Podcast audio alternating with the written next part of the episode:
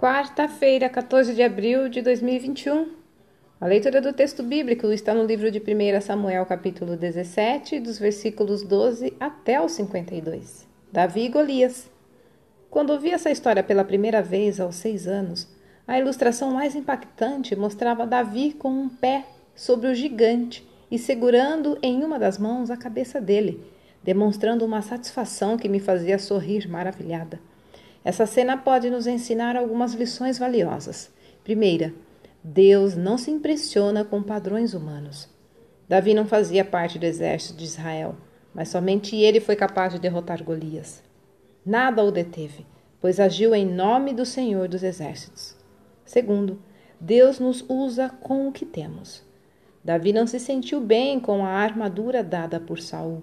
Diante disso, ficou imaginando como seria se tivesse a couraça certa e as armas ideais, mas ousadamente enfrentou o guerreiro gigante usando seus recursos disponíveis e familiares.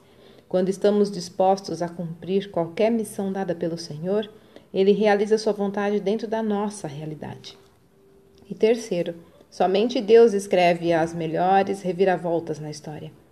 Davi teve forças para tirar a espada que Golias trazia e com ela decapitá-lo. A arma de Golias foi um instrumento da sua própria vergonha final. Dessa forma, a cabeça do gigante tornou-se como que um troféu para os israelitas. Toda afronta se calara para sempre e de forma mais do que definitiva. Era o ápice daquela luta sem precedentes. Não importa qual seja o seu gigante hoje, Esteja certo de que, com a ajuda de Deus, você pode enfrentá-lo. Davi tinha consciência de quem era na força do Senhor. Sem temer o ridículo ou a aparente inadequação, apresentou-se de forma tão inusitada que Golias debochou sem dó. Creio que os insultos não afetaram Davi.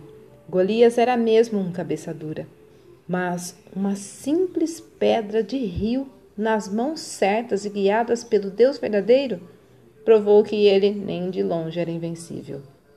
Olha, Deus usa quem ele quer, com os recursos que ele dá e da forma como ele planejou.